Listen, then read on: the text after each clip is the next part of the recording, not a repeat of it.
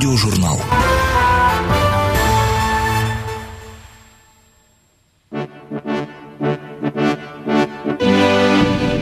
В поэме древнегреческого поэта Гомера «Илиада» описывается величественный и прекрасный город Троя, который приблизительно в 1200 году до нашей эры был разграблен греками-ахейцами и уничтожен пламенем страшного пожара.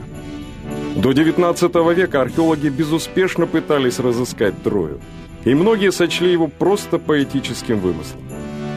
Древний город был найден дилетантом, для которого археология была лишь детской мечтой.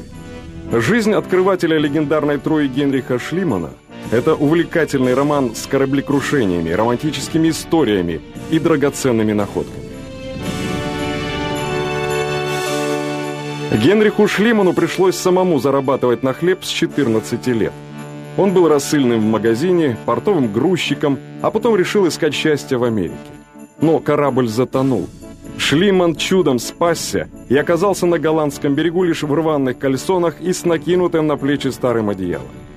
Но даже в самые тяжелые моменты жизни он не забывал одного эпизода из детства –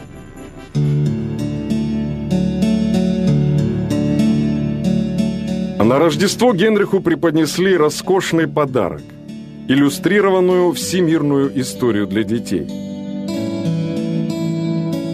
Мальчика поразил рассказ о Великой Трое, о древнем городе с мощными крепостными стенами и ослепительно белым дворцом царя Приама. Восьмилетний Генрих Шлиман дал себе клятву – найти прекрасный город, воспетый Гомером. От голодной смерти в Амстердаме юношу спасло рекомендательное письмо старого друга. Генрих стал курьером одного из торговых домов. С первой зарплаты он купил себе томик Гомера и учебник английской грамматики. Он работал от зари до зари, питался черствым хлебом, не топил печку в своей комнатенке и изучал языки. Меньше чем через год Шлиман овладел английским, французским, итальянским, португальским, голландским и испанским. К концу жизни он знал 15 языков. Посыльного полиглота заметили и сделали приказчиком. По поручению фирмы он взялся изучать русский. Поговаривают, что источником русской лексики для Шлимана стали нецензурные стихи Баркова, купленные в книжной лавке. В Петербурге расцвел талант Шлимана-коммерсанта. Вскоре он заработал свой первый миллион. Не всегда его сделки были примером порядочности. Чего стоят армейские сапоги с картонной подошвой, которые он поставлял русской армии во время Крымской войны. Генрих женился на русской девушке, у них родилось трое детей. Но жена не желала в сотый раз слушать стихи из «Илиады» и внимать рассуждениям мужа об античной истории. Шлиман прожил в России 18 лет – но в один прекрасный день продал процветающее дело, назначил содержание жене и детям и решил, что пришло время начать новую жизнь и осуществить заветную мечту – найти легендарную Трою. В 46 лет Шлиман прослушал курс археологии в Сорбонне, женился на юной гречанке Софии Энгастроменос, у них родились сын и дочь – который Шлиман назвал Агамемнон и Андромаха.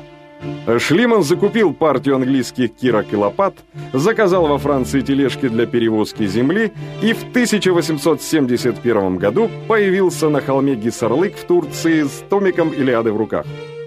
За несколько лет до Шлимана в этом месте уже проводили раскопки профессиональные археологи и ничего не нашли. Но археолог-самоучка Шлиман считал поэмы Гомера достоверным историческим источником и не сомневался в успехе. А Генрих и София жили в деревянной хибаре, терпели жару и холод, питались консервами. Под руководством Шлимана невежественные рабочие вгрызались в холм Гессарлык, безжалостно уничтожая все, что мало походило на описанный Гомером величественный город. Шлиман снял семь культурных слоев с остатками древних поселений и решил, что нижний из них и есть Гомеровская Троя. А ранним утром 14 июня 1873 года он в последний раз обходил раскопки. А вдруг от стены одного древнего сооружения отвалился большой кусок кладки. В образовавшейся нише что-то ярко сверкнуло. Рискуя быть погребенным под обломками стены, Шлиман обследовал нишу и обнаружил истлевший деревянный ларец с грудой изделий из золота, серебра и драгоценных камней. Он разбудил жену, надел на нее серебряную диадему и потрясенно воскликнул. «Ты, ты Елена Прекрасная!»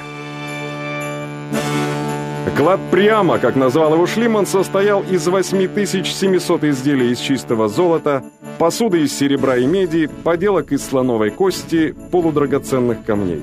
Шлиман контрабандно в корзине с овощами вывез клад в Европу. Газеты восхваляли археолога-самоучку, а ученые возмущались его варварскими методами ведения раскопок. А Шлиману неслыханно повезло еще раз. Он раскопал усыпальницу микенских царей – где нашел сокровища Агамемнона. А Генрих Шлиман скончался в 1890 году в неаполитанском отеле.